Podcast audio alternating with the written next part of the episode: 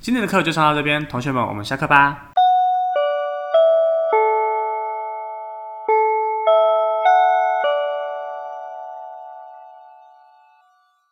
大家好，欢迎回到下课安居，我是席源。我是林峰，我是企鹅，我们是一群在屏东用桌游闯天下的桌游玩家，不管是想要了解桌游资讯，或是想听我们分享桌游人的日常话题，都可以在本节目一探究竟哦。我们也会将节目做成精华影片放在 YouTube 频道，欢迎大家订阅支持我们哦。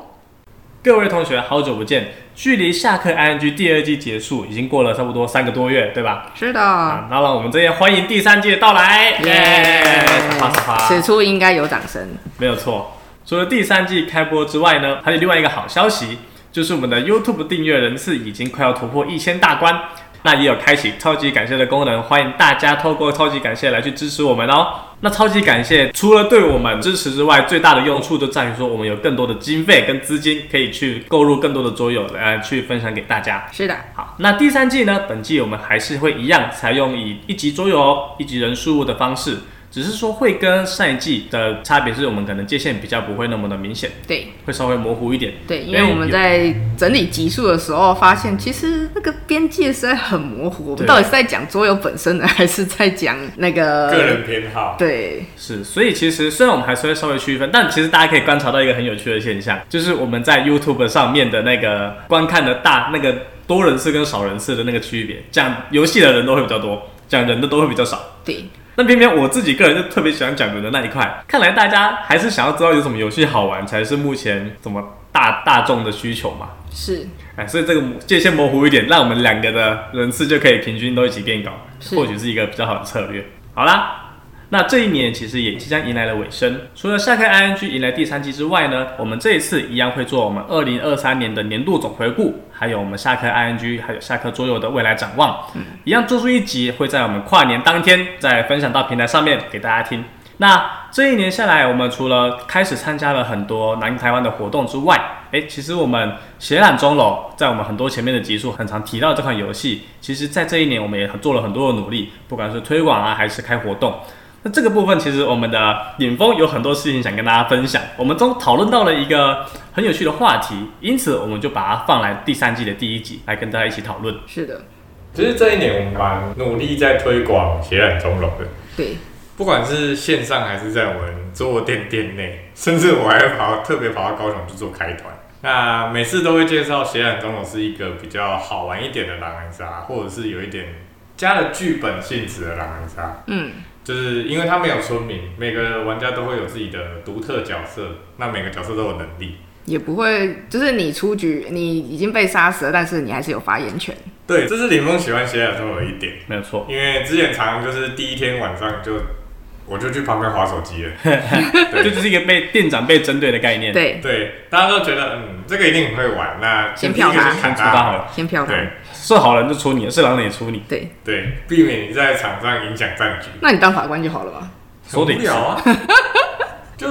当法官的话，就会变成说我要一直被卡在那边，是，就会觉得嗯好累哦。嗯，那因为当初就在讨论血氧中偶它到底算是哪一种桌游类型，嗯所以我们就开始有了这个疑惑，导致了这一集的产生。对因为就是这样子，客人来说说我们想玩跟狼人杀有关的游戏，但是他们可能不想玩狼人杀，我们就想说，那他喜欢的类型到底是什么呢？你说他是阵营吗？有些人甚至说，他就觉得是策略游戏，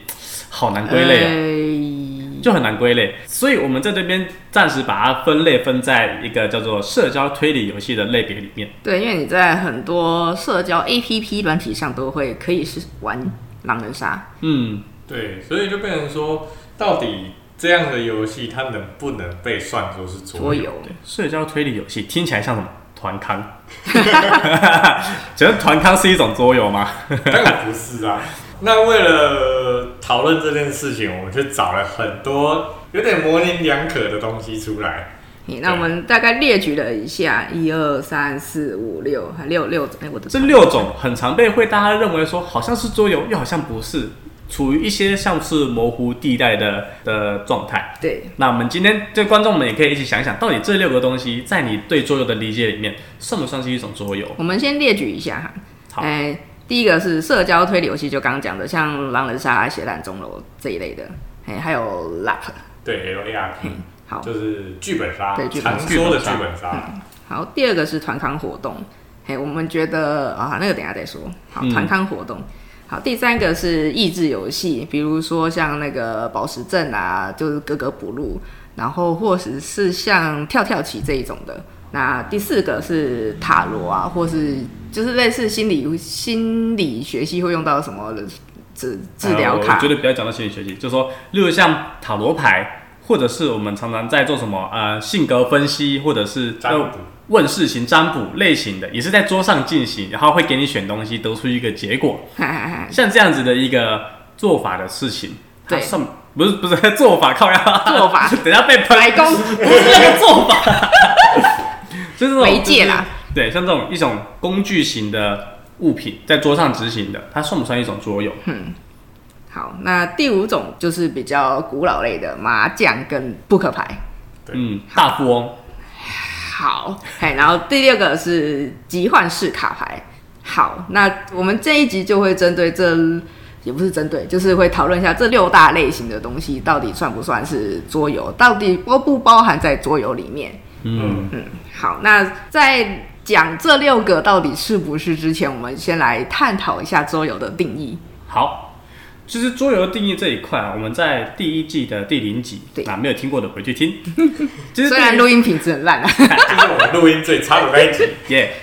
好，其实对于桌游的定义，我们其实有先，我们把它区分为广义的以及狭义的。那因为这个东西要谈的话可以很深，我们就简简单的带过对去可以。对对，好，以广义来说的话呢，其实只要在桌上玩的游戏它都叫桌游。都叫桌游。你硬要讲的时候，我就是把那个，我就 On 是 the 把， table， 对我就是把 Switch 摆在桌上玩，算不算桌游？诶、得听我接下来的补充，好不好？就是说，其实，在桌上能玩的游戏都叫桌游了，所以你硬要讲 Switch 摆在桌上玩，也能算，不能说你不对嗯啊，你你说对就是对，要不插电，不不，现在不一定啦。我们不是嗯对有我们不是有说很多桌游都要搭载对。现在不要再说桌游是不插电桌游了没有没有 no, no, 没 no, 有 no, no, no, no 你们世界不能那么狭隘。我跟你讲，对未来说 VR 桌游都是有可能的。对对对不对对， 好，那总而言之，除了桌上玩之外呢，我觉得还要有更精确，就是例如说，一定要包含玩家，然后以及它要有一定的规则，也就是机制，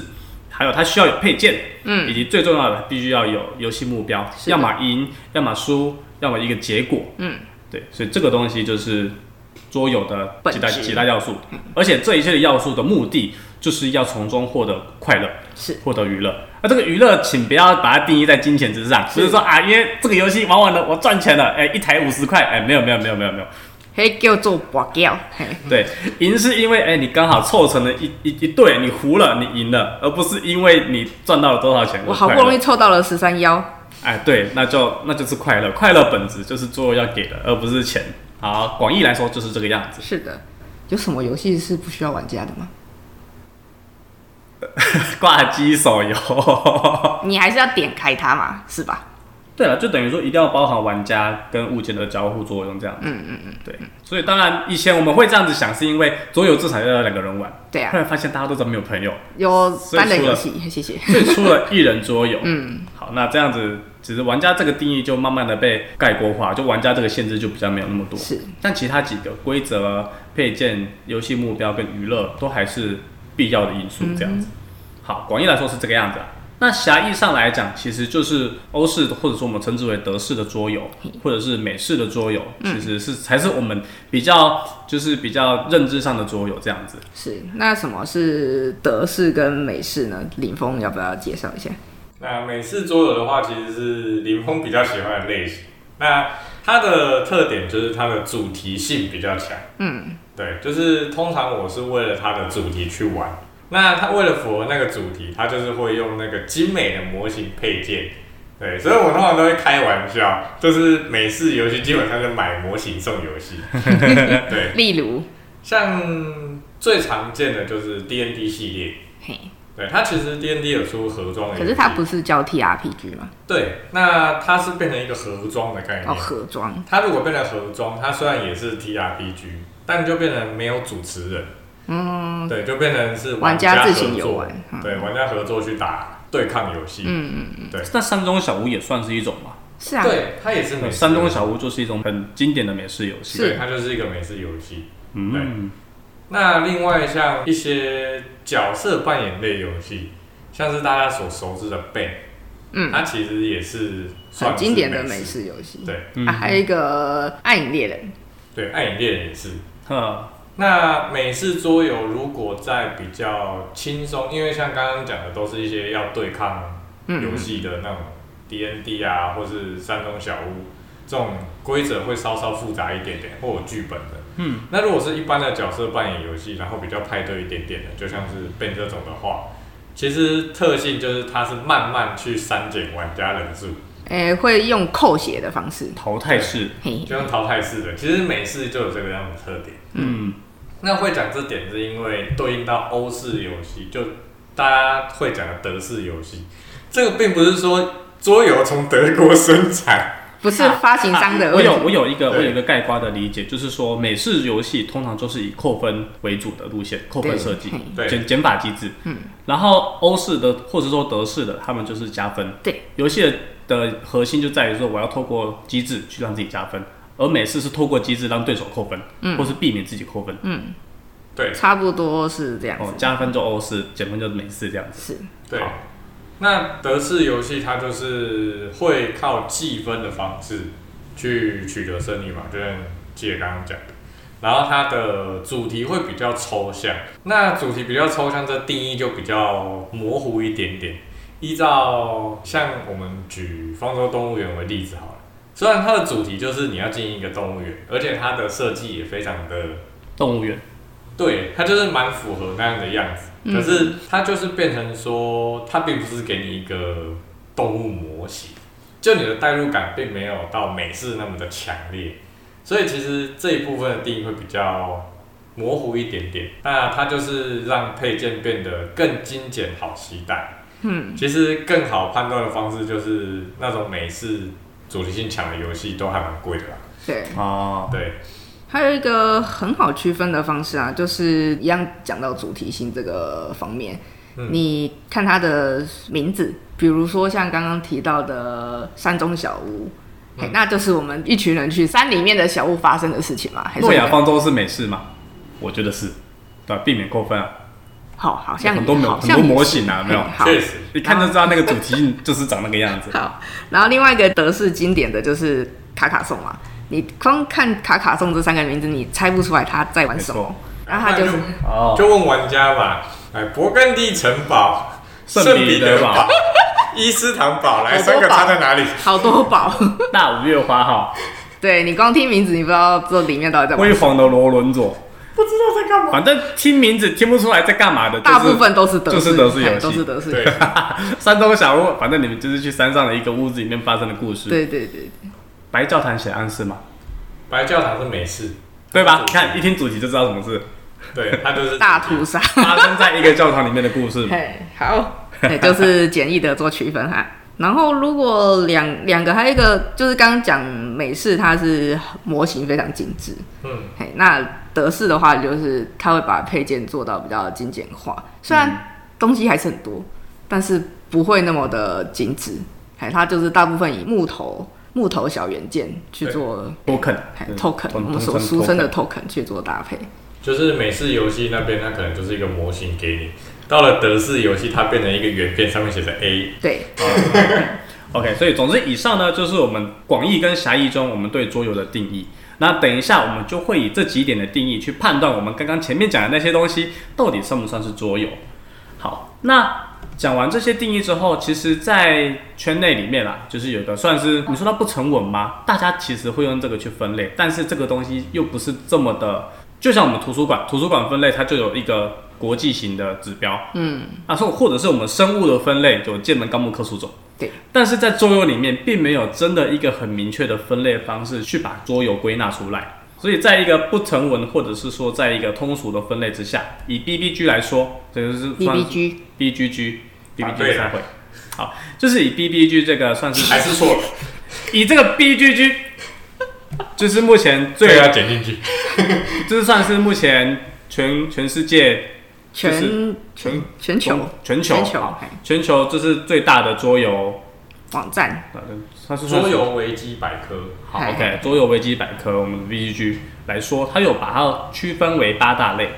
这八大类其实就是有点类似小钟讲的啦，它不是一个客观的东西，但是因为这是大家的主观，所以它反而变得客这观。就是整个地球人有在玩桌游的，一起去归纳整理出来的八大类。对，嘿，那这八大类，我目前觉得跟我们没有那么的，就是觉得不是很直觉啦。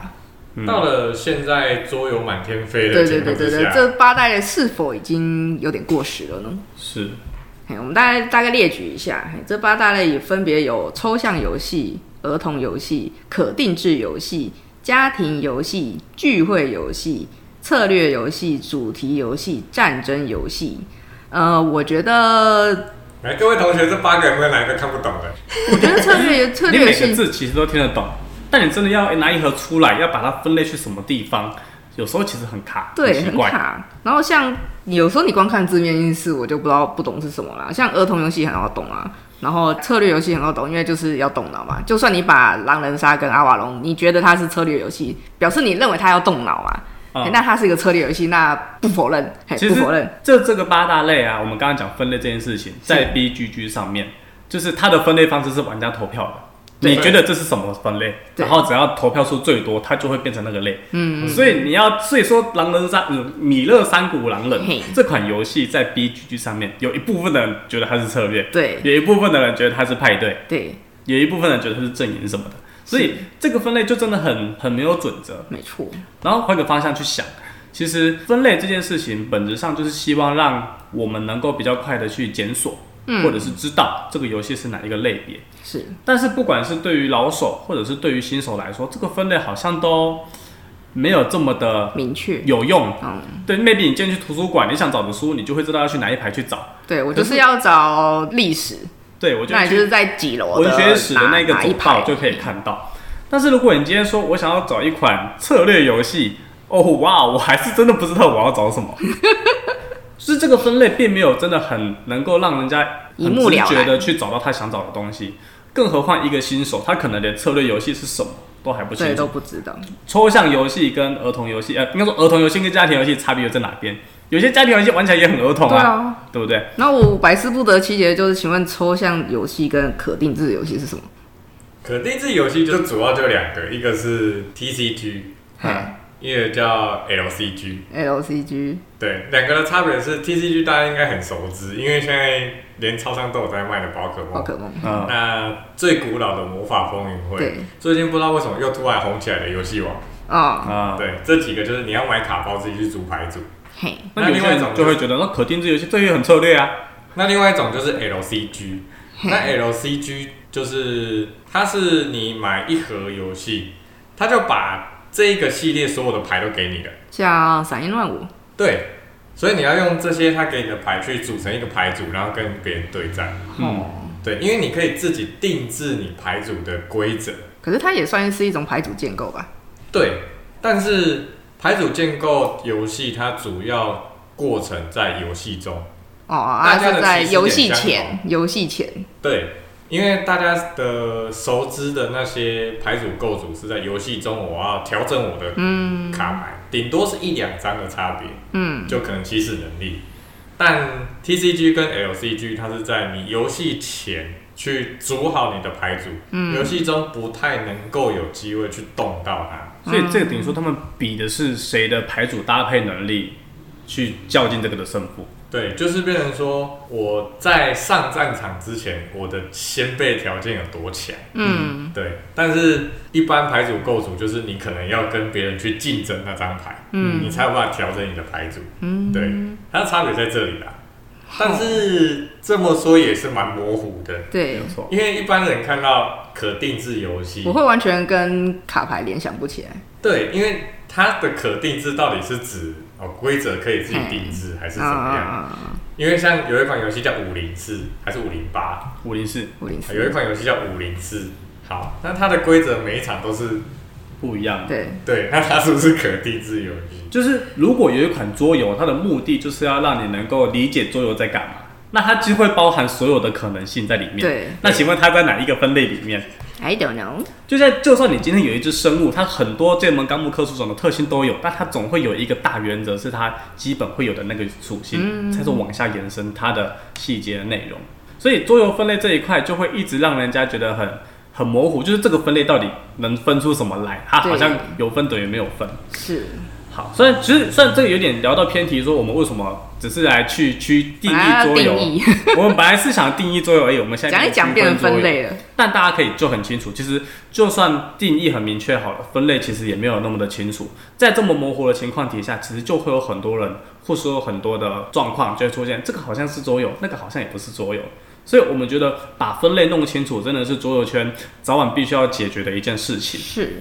对，那以我们下个 ING 目前的立场，我们会觉得说，分类最大的原则就是要让玩家进来时候，或嗯者让新手刚接触桌游的时候，要能够从分类去明白自己想找什么样子的游戏。对啊，才不会说就觉得好像啊来桌游店还要有那么多先辈知识，那那我不要去好了，好害怕哦。没有错，因为其实桌游在桌游店询问要玩什么游戏，其实最常见的类似状况就是去饮料店。嗯，你总不可能问店员说，呃，你们这边有什么推荐的？那店员一定会问你说，那你想喝茶类的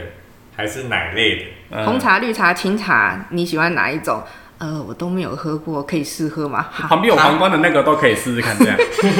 对，就是因为茶这个东西大家常见，嗯，所以他们知道说，哦，我今天你不能说啊什么是奶类， 你不会这么问，没错，对，所以就是大家会有办法在饮料店有比较知道自己要什么。对有办法跟店员做沟通，但是到了桌游店，我什么都没有碰过，就他们就顶多就是，啊，我们五个人有什么推荐的？呃，这一柜都可以。 对，会是呃，你们没有比较喜欢的类型吗？那我这一柜可能会拿下三分之二给你哦。对，所以其实在这边我们有一个，我们其实那天我们其实，在准备这一集之前，我们有讨论出一个好像还可以尝试看看的做法，嗯，就是用电玩的方式分类。就大家已经知道的类型，对，不管是现在在 Google Play 上，或是在 Steam 上面，嗯，就是都会有一个游戏分类。但即使这些分类也不是这么的让人能够直接找到什么，但是我们至少可以从我想要的分类里面再去挑出我想要的桌游。也不算是分类啊，就是它会有个 take 标签。对对对对对，就是以标签的形式去整理所有的桌游，因为我们就想嘛，你桌游要放在图书馆这种方式，其实也怪怪的，嗯，啊，它也不可能细分到像生物这种多元的分法。对，那我们不如就是给它用标签式，就可能说，哎，这个游戏就是有哪些标签，它有包含什么跟什么？产品成分表，对，没有错， 成分最多的就会放在 take 的第一个，然后后面依据依据递减这个样子。是因为毕竟它本质上也是游戏，也是娱乐。电玩既然在这一块可以让人家比较直觉的找到想要的游戏的话，其实桌游我觉得也可以采用这样子的方式去分类。应该这么说，就是因为大家对游戏已经有概念，嗯，就是基本上现在应该没有什么人是完全不玩手机游戏或者是很电少脑游很戏少的。没错。对，应该连是我少连我妈都会玩个消消乐之类的。至少 Candy Crush 会有吧。所以在这个前提之上，在 BGG 里面的米勒三股狼人，他就可以同时就是哦，有八十趴的人觉得他是派对，有二十趴的人觉得他是策策略。略哦，OK OK， 嗯，对，就是我们并没有想要把一款游戏强制放进去哪个专属资料夹，对嗯，而是我们帮这款桌游加上一个 take 对，有点类似特性的概念。嗯，像是大家在 Google Play 上面，如果你想要玩那种回合制那种出牌游戏，你就会去点卡牌。对，嗯，对，虽然现在卡牌都会出现一些什么需要练脚的游戏，哦，对，因为它也其实也算是卡，角色养成，有点像是好，我现在要打，从 ASR 要升级到 SSR， 对，就是我要升级我的卡牌。嗯，对，它其实可以转换成卡牌的概念，所以也没有说这个分类不行。对，那像模拟经营类游戏，你就会看到那种什么盖餐厅的啦，嗯然后就是可以把游戏关掉，然后三个小时之后上对对线对对领对收入那一种。就以前那种种菜游戏。对，好了，总而言之，我觉得，呃，用电玩的方式分类，可以让我们更明确知道桌游的属性是哪一些。嗯，那当然，我们有一些大佬们可能会觉得说，其实这件事情在 BGG 上就已经做的差不多了。因为 BGG 那边你的桌游旁边就是有一个类别是让你投票用的嘛，嗯，但我们觉得那个东西是全球的。但是今天台湾我们想做的事情是台湾本土的桌游推广，其实台湾自有自己玩桌游的文化，就像是台湾对于教育性桌游特别的热度 很高，这件事情在 BGG 上面就很奇怪。因对此，我们会觉得说，我们应该要定制一个属于台湾人能够看得懂的、嗯符合台湾人需求的一个桌游分类标签。对，好，所以这边就算是啊、我不知道有没有人起过头啊，反正我们查了没有。好可是我觉得 B G G 上面大部分是以机制去做每一款游戏的 take，对对，还比较，其实你也不会在上面看到说这个它是属于八大类哪一类，比较少。是啊是啊，有它也是有也是有他把它放跟机制放在一起，哦，它是啊在，哦呃右侧那边的最上面就是这个游戏分类。哦，但你看，大部分游戏只会出现三种：哈，策略派对家庭。策略、派对、家庭，哦 没有了。对啊，或所者以是未定义。未定义对，常，OK，常会有未定义出现。嗯这对我来说，那个叫做没意义。对啊，所以我觉得目前 B G G 上面其实你要快速的去找到哦你要的找直接有，找不太到就。是找机制啊， 那会有像我们这样的想法，是因为虽然 B G G 上面你也查得到它的机制，嗯，但机制对于一个新进来的玩家来讲，啊，对哈，对，功能摆放哦，所以就是放上去嘛。对，因为你但后续是什么？ 你不会来一间桌游店说我要玩工人版放的游 戏，对，你厉害的你会人说我要玩策略游戏，然后店家才会问你说那你要玩哪一种类型的策略游戏？是对开头应该是这样。对，通常都会是这样。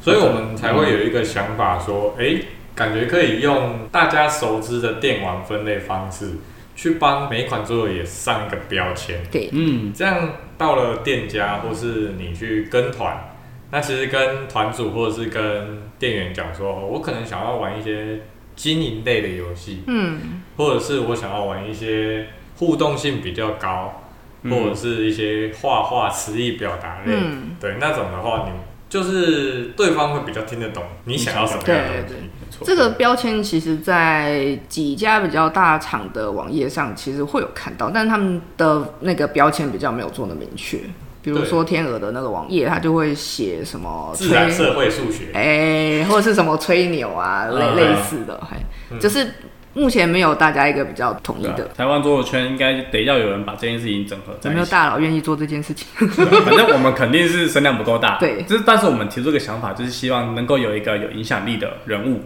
去把这件事情，不管是做个表单，或是做个网站起来，去汇整这些所有台湾人比较常会玩的，或是有兴趣的，对啊，以大家台湾的需求跟大家的喜好去做分类的一个标签的嗯，整理，做一这样个大家比较满意的表格对出这来。样就可以在全台湾的统一的桌游店，就统一就是说，哦，你要玩什么桌游，你就上那个网站看一看，啊，看完之后我再告诉你它在哪里。对，嗯，没让错，大家都方便，节省大家的时间，也增进大家沟通效率。让对啊新手比较好。让推广这件事情再降低一点门槛。是的，是的，嗯，但这是个大工程。是的，我们需要所有圈的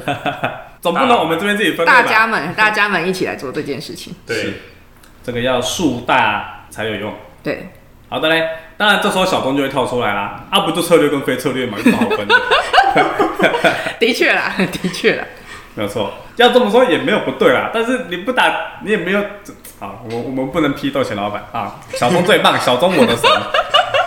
好的嘞，OK，好，讲了这么多，我们去定义完桌游，我们也把桌游圈的分类的方式，以及我们可能面临到的一些问题整理出来之后，我们再回头讨论看看，就是关于我们前面讲的那六种游戏，到底算不算是一种桌游呢？好，我们终于要回来了，是不是？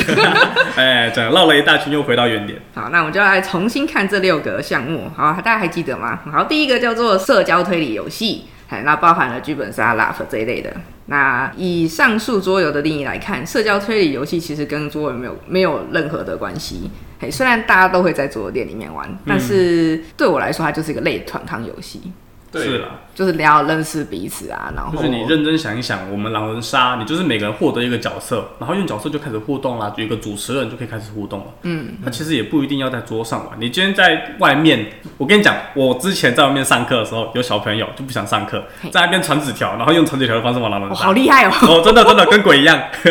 还可以投票哦。太强了。那么一下课就在开始复盘刚刚发上课发生的事情。哇，我上课的时候你你们打在玩完什么狼人杀，杀然后下课的时候在复盘。哇，桌游可以用这个形式出现，这鬼已才经不是桌游了吧？嗯，它不是桌游，没有错，我就说哇，你们在上课时 间哎玩了一个很厉害的，用很厉害的方式进行了一场团康游戏，呃，厉害就厉害。所以我觉得社交推理游戏的它的最最明显的地方就是它何时何地都可以进行，是嗯，你不用局限在说你要一张桌子你才能真的，开你始。白纸上面写完角色发下去一样可以玩。对。是的，然后其实自从剧本杀红起来之后，各地桌游店都有传出一些灾情。所谓的灾情就是有客人会到桌游店去，然后问说有没有剧本杀，嗯，然后店家如果说没有，他们会超级失望的。啊但是这边要宣导一下，其实剧本剧杀，本杀不是一个桌游店必备的东西。因为它需要一个空间，它也不是桌游，对，就像麻将也不是所有桌游店必备的东没西。错，对，就是这个东西有点像是，哎、你到一家饮料店，嗯，然后老板因为他刚好很喜欢做 蛋糕，看，然后顺道卖了一个蛋糕，嗨那不是一间饮料店必备对的对东对，西。是的对，对，但是因为桌游店它的主体就是要开一间桌游店，要什么空间？嗯，那它刚好有这个空对间，它的空间可能比较大，嗯那它可以提供一个剧本杀的服务，或是因为它的人手够，所以可以为你们主持狼人杀。对，或者是因为他觉得狼人杀比较赚，呃，也是， 对，就是它有一个额外的空间或额外的人适力合可以带领你们，或者是它有额外的资金去布置一个场地。嗯，对，所以不是每一间桌游店都这些东西不是桌游店必备的。嗯哦，不要因为人家没有剧本杀就去给差评， 真的有看过，啊，真的有看过。那也是蛮哎，辛苦了。对，人家就没有要必要提供这个服务。是的对，这边对，就跟大家宣导一下。好对好的，好的，那我们进入第二个啊，刚刚说类团康游戏，那现在来讲团康游戏，我觉得它不算，团它康游戏就它就就是没有在桌上执行，团康游戏举凡我们营队中可能会玩的大地游戏，或者是我们综艺节目里面常常看到的很多节目型的这种效果游戏嘿，它其实就是团框、团团框、团框团康、团康游戏。那这个东西本质上来说，它当然就也不需要配件，它就只需要一个大字报，然后有人在前面比你画我猜，对或是跑跑跳跳就这样算子是。要有一个主持人去 handle 这个场面就好了。是的对，它就不能算是在桌桌上玩的桌游了啦。对，那当然桌游里面也有团康游戏啊，例如说像咕咕画画这种猜词类的，啊，对嗯，这时候就会有人说啦，啊，那个内鬼疑云不就是那个谁是内鬼改来的吗？哎、放放坡，放歌 也就是明明就是先有内鬼疑云才有，在 app 的嘛，是这样子吗？我记得是这样子，是因为先有内鬼疑云这个游，因为它内鬼疑云前身嘿，好好像也是内鬼疑云。我只记得那个英语，总之，目前现在市面上流通的内鬼疑云前面还有一一代旧的，好好像就叫卧底，就叫卧底，嗯，就对直接叫卧，底。然后以这个游戏为核心，大家觉得说好像不用用卧底这款桌游也可以玩啊，所以他们就自己研发了，就是不用用手机就可以玩，或者是一样用空白字写一写就可以对啊对啊对啊玩，反正四个人，然后一个人的词不一样就可以玩对了。啊对啊对啊，但它本质上其实是一个猜猜字、猜谜桌游的概念出现，是，所以后面才会变成综艺节目，变成是团康游戏。嗯，它本身它本来是一个盒装桌本游，质是桌游，只是把它变成是不同的形式这样子。是就的，跟一现在来讲，拉密在大家眼中一定是桌游，对吧？对你不能因为说哦，他现在出了线上版，所以他不是桌游了，不能这样讲。不能，没有错对，，那就跟我睡腿也在手机上玩哦，是的哎、有哦，有啊，我要去找。对啦，总而言之就是说，团康游戏当然它有一些可能是用呃桌游的机制下去跑，嗯，那但是它的形式以及它的进行方式，其实如果是以桌游的方在桌上玩，然后大家有配件、有胜利条件的话，有计分的话，那其实还是桌游的做法。是，那如果你把这些东西都剔除掉，那当然它就会变成不是桌游的团康活动。嗯所以桌游有团康活动，但团康游戏不一定是桌游，哎，没有错，没有你错。不能说老鹰抓小鸡是桌游，哇哦，你要把它变桌游版，可以试试。啊哎哎、哎，哎鬼抓人不是桌游，但是那个拔毛运动会是桌游，它多一个记忆啊， 对不对？对。确实啊，对，没有错。好，那我们进入到第三个刚刚讲的益智游戏。呃，以广义的定义来说，它可以算，因为它要桌子。对嘛对，就例如我们有一个游戏，它就是骰完骰子之后呢，根据骰子的结果，对然后啊，我把们来宣传一下，它就叫机制方块。好哎，它现在有我们我们店里的是那叫什么四角正方体正方体的方块。哎、那他们还有出三角形、六角形，对，嘿，对各种不不同难易度版本三角、的。四角、六角的嘿，这好是的机制系列的游戏。对对那它的核心机制就是说我有一些不同形状的方块们，嗯然后要通过骰子的条件，就等于说骰子是任务，今天骰子骰完的结果，我要根据这个任务去摆出它想要的形状。它在考你空间的规划。对，你要把空间填满。嗯那这个游戏上来说，它其实就是有配件、有玩家，以它的规则是竞速对，嗯看谁先完成，然后先完成了就可以得分，对，嗯然后先得到几分，游戏的获胜。它其实就是一个很完整的，属于桌游广义定义的部分，这样子。所以它得是桌游，是就算你今天说啊，我只是给小朋友练习这样子。那它就算是一人游戏，你可以给他限制啊，你先完成到十分你就获胜啦。那积木算积木叫玩具，好玩。如果你给积木一个规则，哦那对那比它说的你要拼出它给的样子，对，像七巧板，它如果散在地上，它是你在玩那边具。随便拼，那它就是玩具。我跟你讲，七巧板变桌游很简单，你就是一个图，然后是哎、我玩过，就是有好几个，就是它大概一到七本，然后对对每一对本打开就是它旁边有七剪影，没错，七个本，然后就是图每个图案你都要去拼。你就对游戏玩家四个，你给他四份七巧板，中间的图翻开，谁先拼完按铃铛，对啊，谁就哎呀获胜，它获就胜就是得它分，就是左右它就是左右啦。但是如果你只是把它拿出来拼一拼，它可能不太算。哎那你只要模式形式上变了，它其实就是左右的概念，是的，是的。没有错。好，那下一个叫塔罗，塔罗牌跟就是任何可以算命的牌类。嘿，那对我们觉得它不是桌游，它就是工具。嗯嘿，你或许可以从里面就是老师帮你算，然后你得到了一种答案，但它你不会因此得到快乐，有时候可能是失落之类的。嗯，对，其实提这一点应该是像这样，就是有些人会觉得说，那应该是这样子啦。大部分我们刚刚讲的这一些，有些人可能会认同，有些人可能会不认同。嗯，那不认同的人可能就是说，啊，只要在桌子上进行的活动得到桌游的话，算了，塔罗牌也算桌游吧。